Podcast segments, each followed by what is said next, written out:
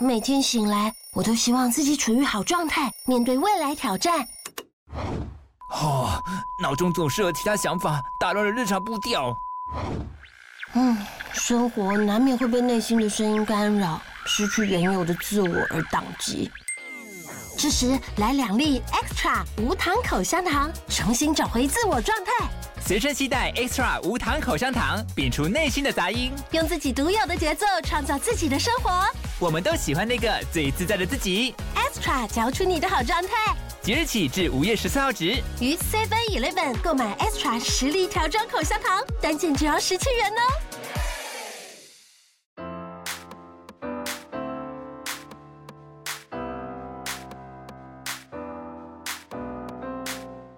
各位听众朋友，大家好，欢迎收听 Dennis Corner，我是 Danny。节目一开始呢，要先跟大家说声ごめんなさい。之前一直嚷嚷着说要做一些不一样的主题嘛，尤其是和我现在正在学的塔罗相关的。那原本是有想说要设计一些心理测验，或者是运势的占卜等等的内容，让大家可以边听边玩边选。但是后来想想，又觉得自己的道行好像还不是那么深厚，加上前阵子因为金马影展的关系，真的看了很多部好电影，所以今天呢，我还是决定要 做大家最熟悉的电影介绍。那如果你是对塔罗占卜有兴趣的听众呢，可以先去追踪我个人的 IG 账号 D 点 C O R N E R 零三，上面已经有更新一些大众占卜的内容，目前也确定会持续在那里更新，有兴趣的话可以去。去玩玩看。接着，在进入主题之前，我想要先念一下上次有几则针对家人告别式那几集的留言，因为稍微比较悲伤啦，所以就没有选在正集的时候回复，留到现在。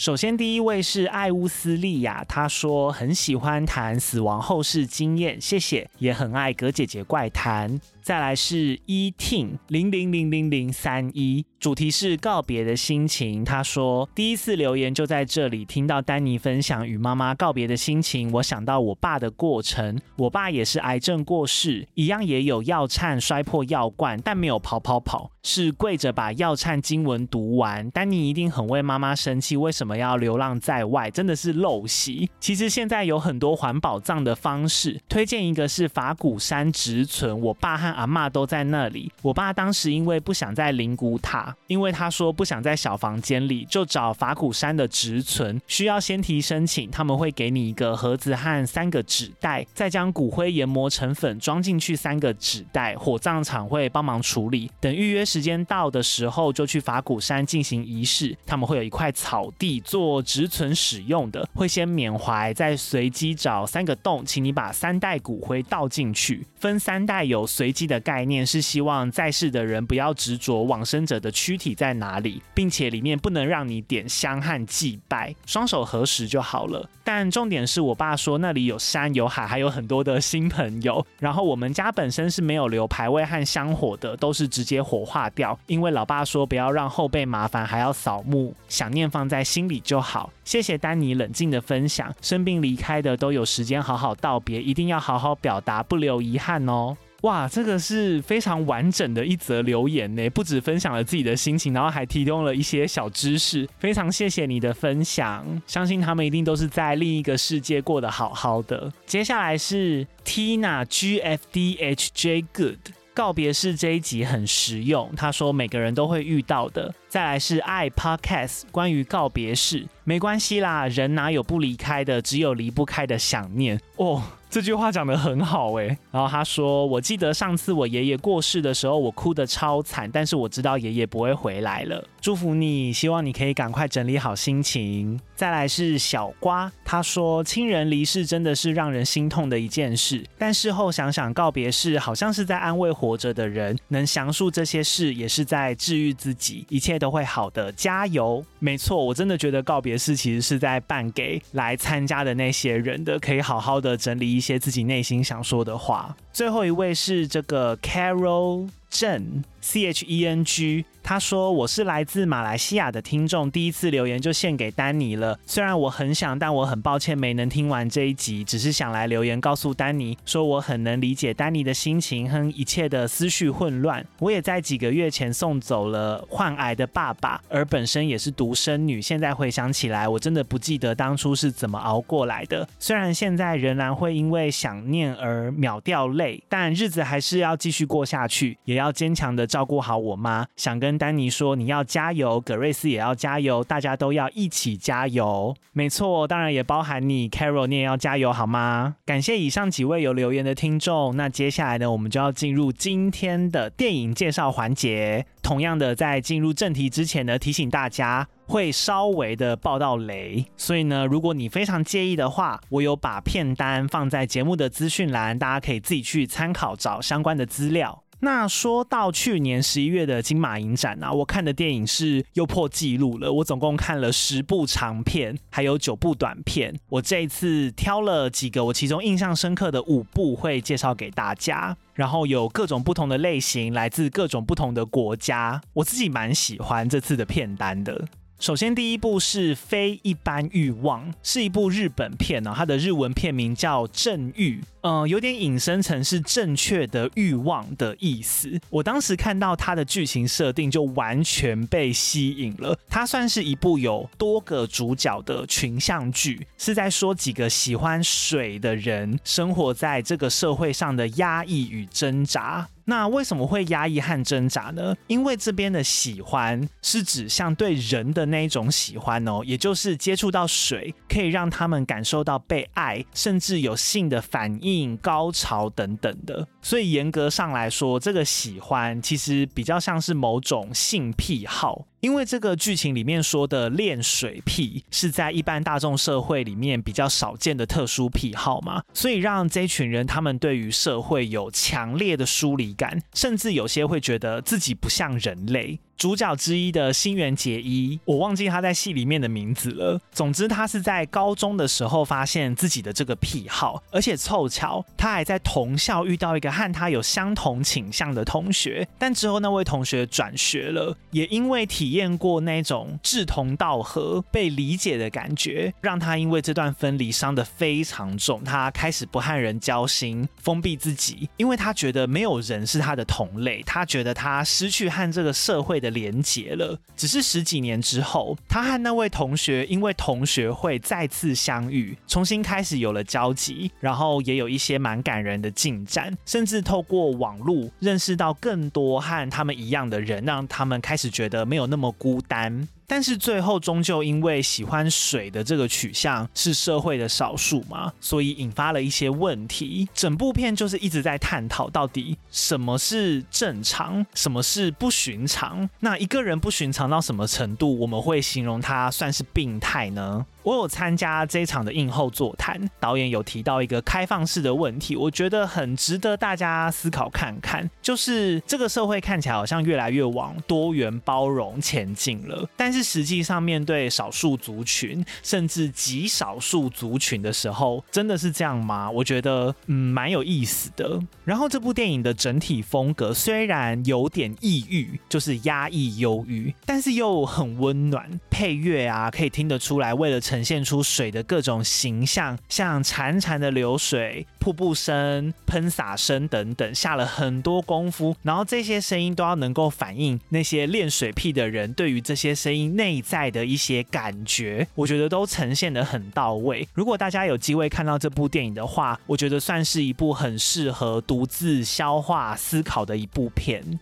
接下来这部片比起上一部，除了抑郁之外，只有抑郁，它真的蛮黑暗的。它甚至全片都是黑白的，叫做《菠萝凤梨》。电影的背景是在二零零八年的中国，当时因为人口很多，竞争很激烈，很多家庭都希望自己的小孩能够透过高考，就像是我们的职考啦，高中考大学，去拼一个翻身，也因此衍生出很多要家长花大钱的地下文化。像是买学历啊、走后门呐、啊、等等。这部片呈现的就是其中一个文化，叫做高考移民。因为他们不同地区加的分数不一样，所以我今天在山东考试可能只能上一般学校，但是我在海南考试加分之后可能可以上名校，所以就有很多人愿意铤而走险去买一个身份，要移民去别的地方考试。这部片的片名之所以取叫《菠萝凤梨》，也是暗示这个文化，在山东的菠萝，在海南却叫凤梨，就是暗示说同一场高考却两样情啦。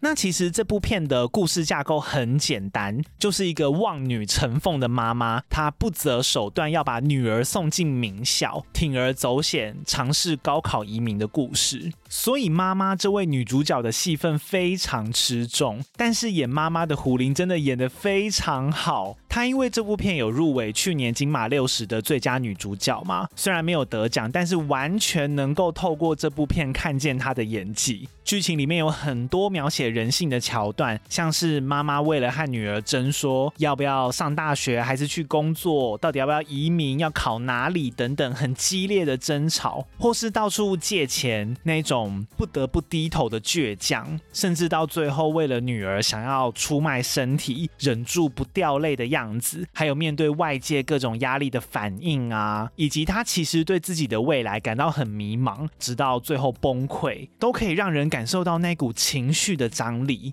另外，我也很喜欢最后结局的安排，寓意很深呐、我到录音的现在都还记得最后一幕。只是这部片它连在中国当地上映的地方都非常少，是很神秘、很低调的一部片，只能够期待它之后会上一些串流影视平台喽。再来下一部片要前进土耳其，叫做《你看见青春的颜色吗》？这部也蛮悲伤的，而且它的优缺点很明显，不过设定上蛮特别的，所以我还是想介绍一下。它的背景是在一九九六年的土耳其，因为那边实施政教分离的关系，造成社会分化成两种意识形态。一种是接受西方新思想的世俗派，另一边是比较贴近传统伊斯兰教的宗教派，两边彼此针锋相对。那男主角是一个十四岁的少年，他的生活很特别哦。他白天是在学校接受世俗派的西式教育，但是晚上却受爸爸的要求住在宗教派的寄宿学校，偶尔要念经、一起冥想啊等等的。同时，爸爸也是很虔诚的宗教派，所以他的成长过程比一般人复杂。他同时受到两种思想文化的冲击，同时因为他正在青春期，造成他的价值观不停地产生矛盾跟冲突。这部片就是在看这名青少年混乱的青春成长过程。同时，电影里有很多唯美的画面跟长镜头。另外，因为寄宿学校是男子宿舍，加上在宿舍里有一位很照顾男主角的大哥，所以也有一些蛮腐的画面啦。以上应该都可以算是这部片的优点，设定很新奇，画面很好看。不过，这部片的缺点就是太冗长了。导演真的在呈现这段混乱的成长过程中，塞进了好多元素，像前面提到的那位宿舍大哥，因为男主角白天在学校其实是有认识一位喜欢的女生的，但是因为他这样子两边日夜来回跑，所以变成说他的性取向也有一点摇摆不定。同时又提到了父权、宗教虔诚的问题，然后男主角青春期在寻找自己的归属感跟自我实现等等，多到有一点杂乱。而且这部片两个小时哦，前面提到的任何一项，一直到电影的最后都没有找到出口。可能导演就是想要呈现一段青春的迷惘啦，但是会让我觉得有一点期待落空。看到最后有种哎，就这样没了，怎么什么都没有一个结束的感觉。好，接下来的两部呢，都是香港港片。第一部是《七月返归》，终于轮到大家应该比较有兴趣的恐怖片了。而且这部我非常非常喜欢，但是比较难介绍，所以呢，我会爆到更多的雷。剧情是在说，从小有阴阳眼的男主角向荣，因为本身特殊体质的关系，被同侪排挤，甚至不被妈妈谅解。然后妈妈有对他做一些类似虐待的事情，造成他很大的阴影。后来被亲戚带到国外去生活，一直到长大之后，向荣某一天突然收到老家的通知，说自己的妈妈尝试自杀未遂。从国外赶回香港之后，妈妈依然是昏迷的状态。不过男主角却发现妈妈的舌头竟然不见了，好像是被剪掉了。同时，他也注意到从小住的那个老社区出现一些很奇怪的集会活动，大概是这样子。我觉得这部片最厉害的地方就是导演他在恐怖片的基础之上做出了不一样的层次，透过男主角他从小生长的环境，就是那个老社区，透露香港底层居民的生活问题，然后也带到一些政治的隐喻。更厉害的是，它结合了反乌托邦的元素。这一群生活很贫困的居民，他们在当地一间纸扎店老板的诱导之下，纸扎就是那个会把纸折成像房子啊、车子，专门烧给死者的那些东西。他们在那个老板的诱导之下，做了一件很可怕的事情。那因为会报道非常关键的剧情，所以我得要听五秒防雷。